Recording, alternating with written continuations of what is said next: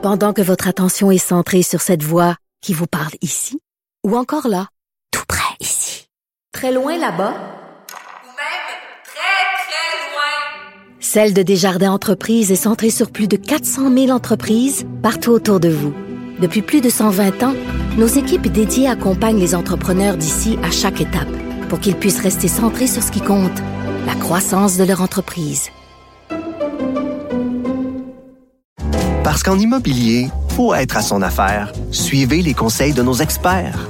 Via Capital, les courtiers immobiliers qu'on aime référer. Bonne écoute. Mario Dumont et Vincent Dessureau. Un duo aussi populaire que Batman et Robin. Cube Radio.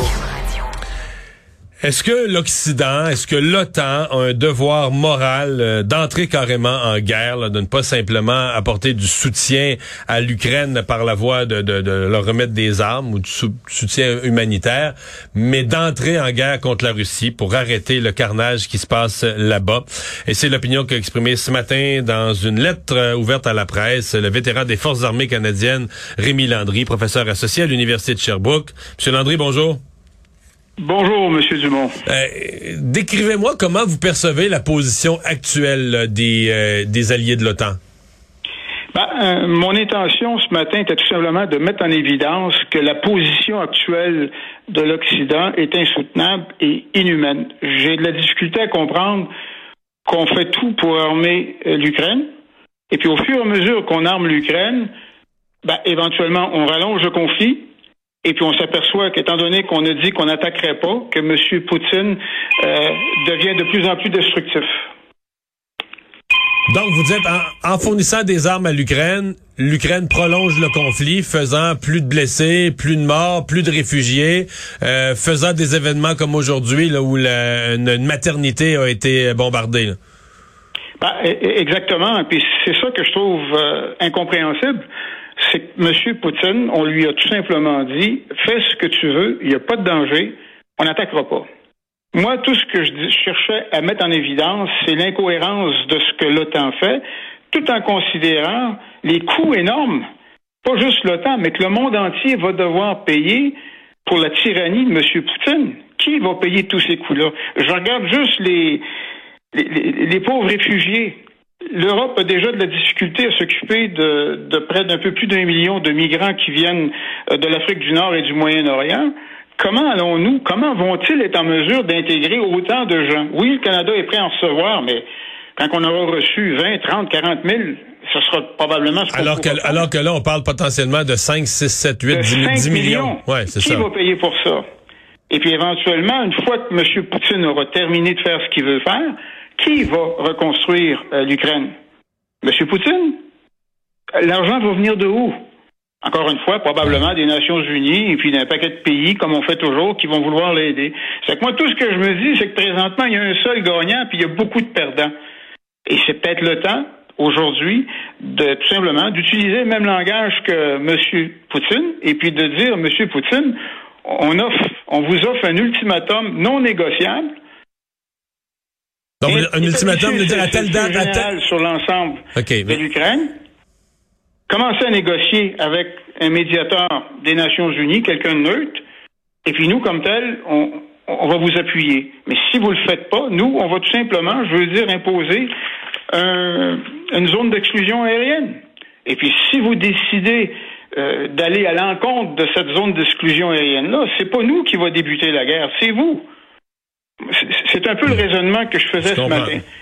Puis, puis- puis l'autre chose qui est. Mais qui- pour est ça, excusez-moi, mais pour ça- pour avant Landry, faut être- de l'OTAN, les pays de l'OTAN sont tous membres des Nations Unies. On a tous euh, adopté la Charte des Nations Unies. Et puis ce que je vois présentement, c'est qu'on permet à un des membres permanents de faire ce qu'il veut, de tout renier les conventions qu'il a signées, de relier les engagements qu'il y a envers la Charte des Nations Unies, et puis on va le laisser faire.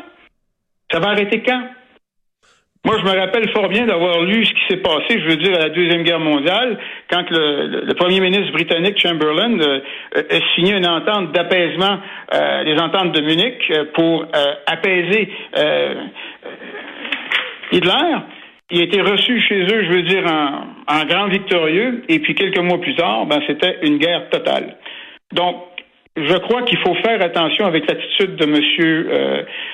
Poutine. Il faut mettre notre pied à terre, tout simplement, plutôt que de continuellement d'être en mode réactif et puis lui dire qu'il peut continuer de faire ce qu'il veut en temps. C'est tout simplement Hmm. inacceptable de voir ce qu'on voit à la télévision.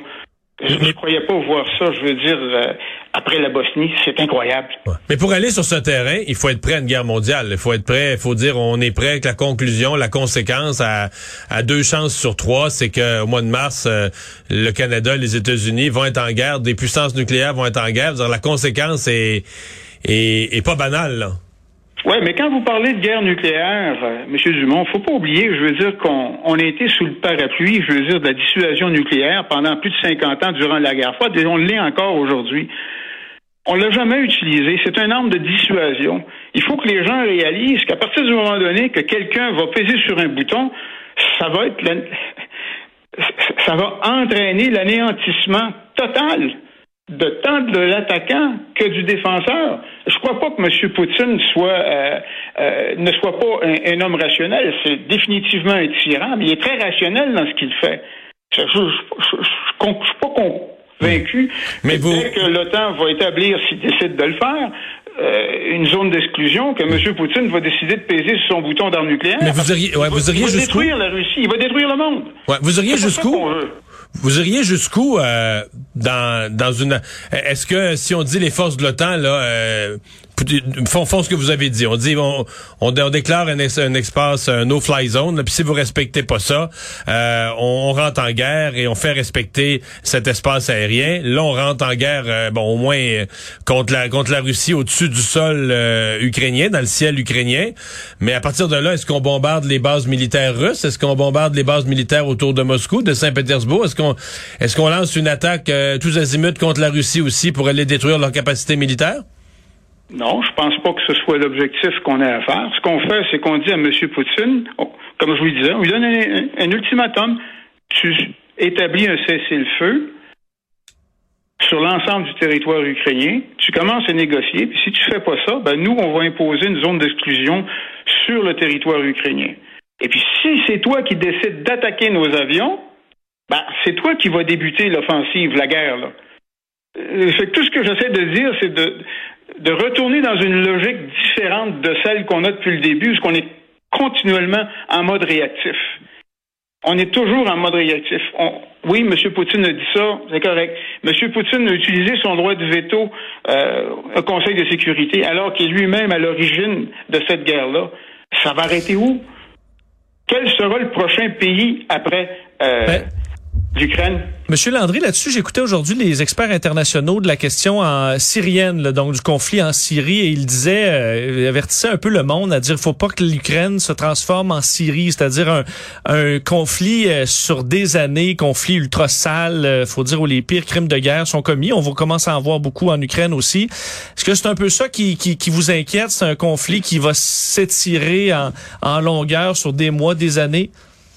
Non, je pense que lorsque les gens font euh, un retour sur la Syrie, c'est c'est c'est pas du tout ce qui se passe actuellement euh, en Ukraine. En Ukraine, en regardant, je veux dire, la majorité des Ukrainiens sont pour leur souveraineté, sont en arrière euh, euh, du président Zelensky, ce qui n'était pas du tout le cas, je veux dire, en Syrie. En Ouais. Syrie, ça a commencé parce qu'éventuellement, euh, il y a plusieurs ethnies, il y a plusieurs groupes qui étaient tout simplement, je veux dire, contre euh, euh, l'autocratie euh, de Bachar al-Assad. C'est pas du tout ce qu'on a présentement en, Ukraine. En Ukraine, on a un peuple qui est souverain, qui est souverain, qui a été éventuellement, je veux dire, euh, dont la Russie euh, n'a pas respecté la souveraineté. Alors qu'en Syrie, le combat a commencé de l'intérieur, comme dans plusieurs autres pays aussi d'ailleurs. Mais ce qui se passe en, Ukraine, c'est complètement différent. C'est qu'on a un pays qui est souverain, qui est autonome, selon la Charte des Nations Unies, qui, a le, devoir éventuellement de pouvoir gérer son futur. Et puis là, on a quelqu'un à côté qui décide non, ton futur, je l'aime pas, tu vas faire ce que je vais te dire de faire. Ça va à l'encontre de toute la Charte des Nations Unies, de- de la façon dont le monde évolue actuellement, à tel point que même la Chine a décidé, je crois aujourd'hui, de venir en aide à, à l'Ukraine. Il y, a quelque chose d'illogique, là. Les, euh, les Russes, évidemment, l'Ukraine, c'est dans leur cours. Là, leur armée est à côté, puis ils utilisent le, le, Belarus comme base d'opération. En combien de temps vous pensez que l'OTAN, euh, parce que par exemple, les Américains, bon, ils ont des bases en Europe, là, mais vous dire l'armée américaine est quand même loin. En combien de temps vous pensez qu'on serait capable de regrouper une force opérationnelle capable d'aller affronter Poutine euh, pour défendre le ciel ukrainien et bon mener une guerre? Là, en combien de temps? Ah, j'ai pas les chiffres actuels, mais tout ce que je peux vous dire, c'est qu'actuellement, euh, l'ensemble des forces, l'ensemble des forces de l'OTAN euh, est en mesure euh, et, de loin supérieur à ce que M. Poutine a comme ressources militaires. Vous pas de Déjà, les Américains ont 100 000 hommes sur le terrain. On parle pas de, de l'armée allemande, de l'armée française, de l'armée britannique. Déjà, présentement, je veux dire, les pays européens sont en mesure, avec l'aide américaine, sont en mesure de facilement de dépasser euh, les ressources, euh, ou du moins les forces armées euh, russes. Mhm. Donc, pour moi, ce serait tout simplement un combat qui, oui, qui serait probablement